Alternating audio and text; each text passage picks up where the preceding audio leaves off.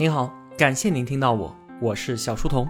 今天啊，和同学们带来一期彩蛋，要分享的呢是马未都在西安建筑科技大学进行的一次演讲。马未都这个人啊，他的身份非常的多元，是文人，是商人，是媒体人，是网红，也是收藏家，在各个角色之间，他转换的那叫游刃有余。当年作为编辑，伯乐识马，成就了王朔。作为作家呢，登上了二零零八年中国作家富豪榜；作为收藏家，他创立了观复博物馆，妥妥的中国私人博物馆第一人。作为媒体人，上过百家讲坛，又做了一系列关于鉴宝和分享自己人生感悟的节目，成为了文化界的万人迷。马未都啊，江湖敬称马爷，八面玲珑，左右逢源，有财力，有学识，有品位，有涵养，称得上啊。当代名士，我们就一起来听听看这一位高级老炮在演讲中分享了什么样的人生感悟。他的这次演讲主题特别大，人生的意义。马未都的人生呢，已经走过六十余载了，他依然也在思考这个问题。话说去年中秋节，在微博后台啊，有一个年轻人给马未都写了一封信，是一封手写信，用图片发过来的，钢笔字写的，非常的漂亮。马未都年轻的时候做编辑，对于手写字有天然的亲近感，再加上这手漂亮的字，所以呢，他很是喜欢，就和这个孩子聊了起来。年轻人倾诉了自己在农村长大多年坎坷，以及大学毕业之后工作不顺。马未都还想让他到自己的公司里来上班，年轻人觉得不合适，委婉的拒绝了。马未都原本觉得这件事儿就这么过去了，可是没想到在一个月之后。对方的微博发来了一条信息：“斯人已逝，感谢你在他人生最后的时刻给他的安慰。”马未都感觉心一下子就沉到底了，急切的想要联系他的家人，可是呢，最终无果，再也没有了对方的消息。每个人啊，肯定都会遇到坎坷，无论别人怎么帮你，内心的这道坎儿需要我们自己迈过去。仅仅能够写一手好字，就已经有无尽的价值了。可他自己呢，却毫不在意。李白说：“天生我材必有用。”我们在当今社会不可能毫无用处的。这个社会需要我们每一个人，从小学、中学到大学，我们经历了漫长的十六年的教育，每个人至少都要学会能够直面人生的困难。古人云啊：“自知者英，自胜者雄。”这就是“英雄”一词的由来。我们每个人实际上都是生活当中的英雄。人生的目标，它不一定要非常的宏大。当目标达成的时候，我们当然会高兴。可是很多目标是根本就达不到的，而我们也能持续的为之努力。荀子说：“自知者不怨人，知命者不怨天。”自我明晰就不会埋怨别人，成与不成，并非都是别人的错。也别总责怪自己的运气不好，每个人都有运气好和不好的时候。我们需要知道啊，自己身处的这个社会，公平它一定是相对的，而不公平才是绝对的，永远都不存在着绝对的公平。当你觉得这件事情不公平的时候，很有可能它就是公平的，只是你感觉不公平罢了。而当你认为这件事情非常公平的时候，它有可能对于别人来说。就是不公的。社会上的制度安排是为全社会设计的，而并不是为某一个人定制的，所以我们难免感觉到不公。因此啊，在我们自己的工作、生活和学习当中出现不满的时候，一定要放平自己的心态。我们要明白，自己只是社会整体架构当中的一个点而已。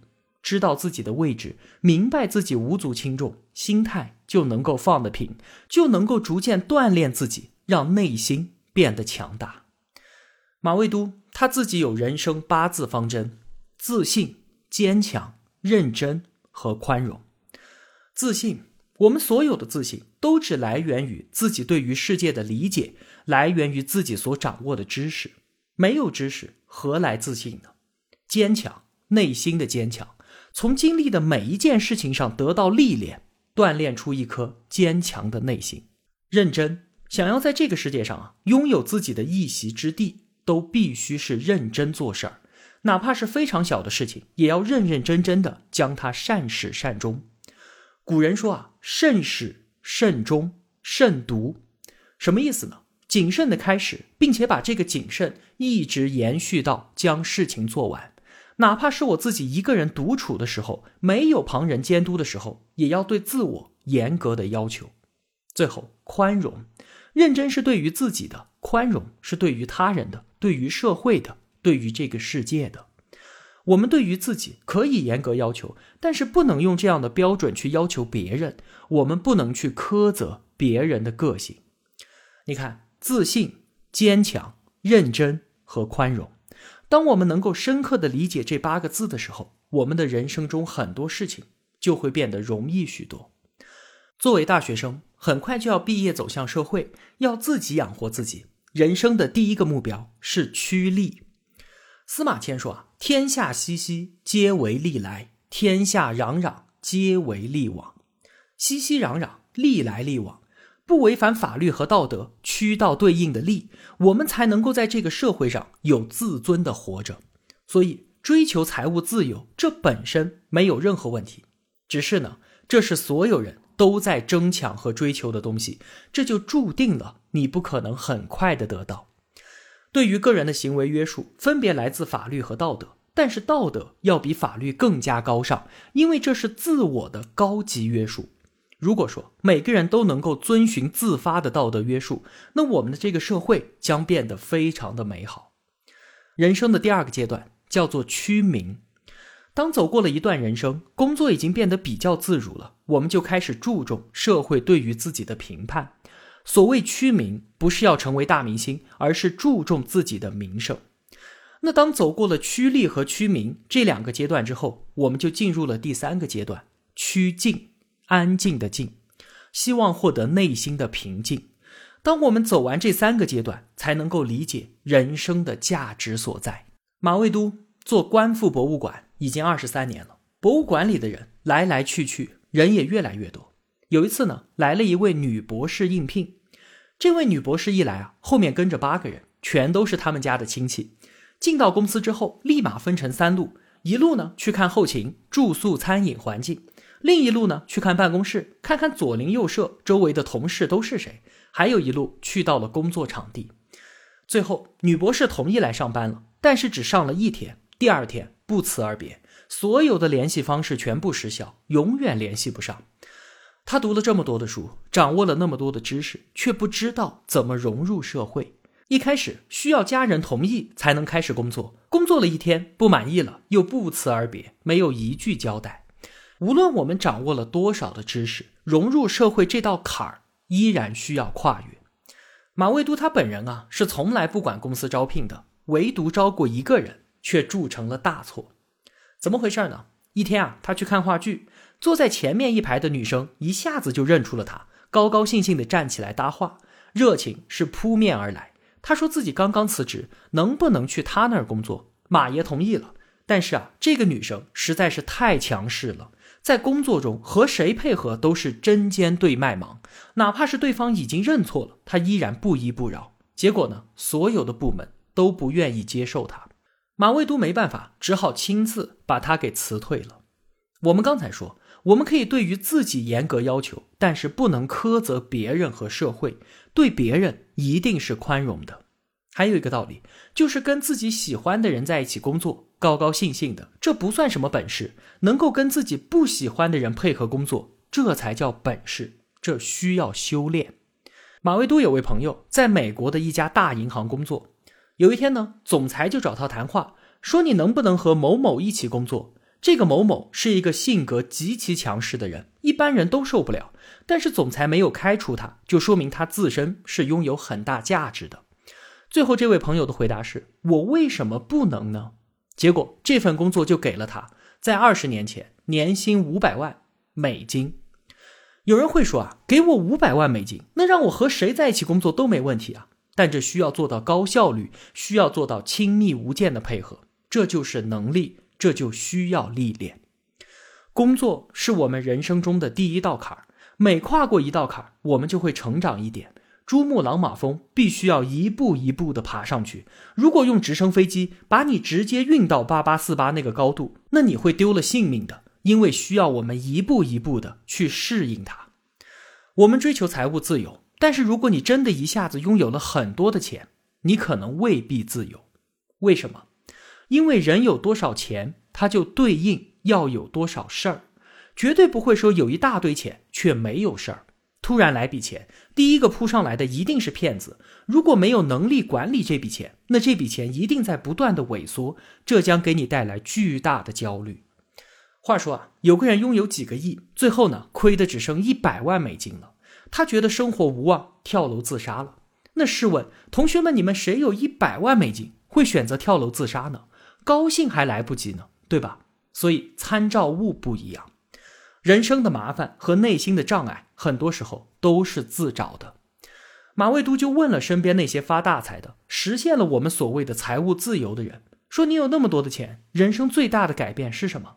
得到的回答竟然是：“我去餐馆吃饭，不用首先去看菜的价格，而只需要在意我想吃什么，仅此而已。”人生中所有的自由，包括财务自由，它都是有限度的。如果你拥有无法驾驭的财富，那感觉一定不是幸福。他还有位朋友非常有钱，盖了栋房子给自己住，房间巨大无比。朋友从卧室走出来，马未都从大门进客厅，两个人面对面走过去，脸都笑僵了，手还没握上呢。他把自己九十岁的老母亲接到了房子里，背地里啊，老妈妈和马未都说：“这哪里是人住的房子啊？”这位朋友也发现了问题，说我盖这么大的房子，完全是因为我太土了。后来呢，他自己也没住在这儿，把这个屋子改成了会所。房子绝非越大越好，凡事都要有个度。每个人的人生啊，也都是有缺憾的。话说呢，八十年代，马未都去上海，在一家商店里看到了一个古董碗，非常的漂亮，但是呢，要价三万块人民币。当时啊，我们全社会还在争当万元户呢，三万块钱那可是相当的不便宜了。马未都特别喜欢，但又拿不出那么多钱，魂牵梦绕，每次去上海啊，都要跑到商店里去看看那只碗。直到一九八八年，这只碗被别人给买走了，他的心一下就凉了。这就如同朝思暮想的校花被别人给取走了一样。第二年，这只碗出现在了香港的一次拍卖会上，成交价。七百九十二万，从三万到七百九十二，这仅仅只过去了半年。又过了九年，这只碗重新上拍，这次卖了两千一百四十七万。如果说啊，到今天这只碗再上拍卖会，最低的估价都要超过一个亿。这就是人生啊！曾经有无数次的机会捧起那只碗，有无数次的机会买走它，可是他依然没有把握住，最后只留下了这个故事。他当然不知道这只碗半年之后能卖七百多万，不然他去借去凑，总有钱把它买下来。人生不是所有的事情都一定让你满意的，每一步你都想踩中那个点，那是不可能的。还有一次啊，马未都在香港看上了一件古代的金器，也是特别喜欢，可惜呢，老板说昨天已经有人订了，定金都付了，很是可惜。隔了两年，故地重游，马未都又和老板提起了那件东西。结果老板说，当年那个人付了定金之后再也没来。最后呢，马爷用定金出价人一半的价格就拿走了这件金器。人生啊，它就是那么有趣，很多东西不一定是你争来的，其中自有命数。有时候我们还是应该相信缘分。有句话说，人人都知道，人生不如意十有八九。很多人会说，我就连那如意的一二都没有啊。其实那只是因为你还不成熟罢了。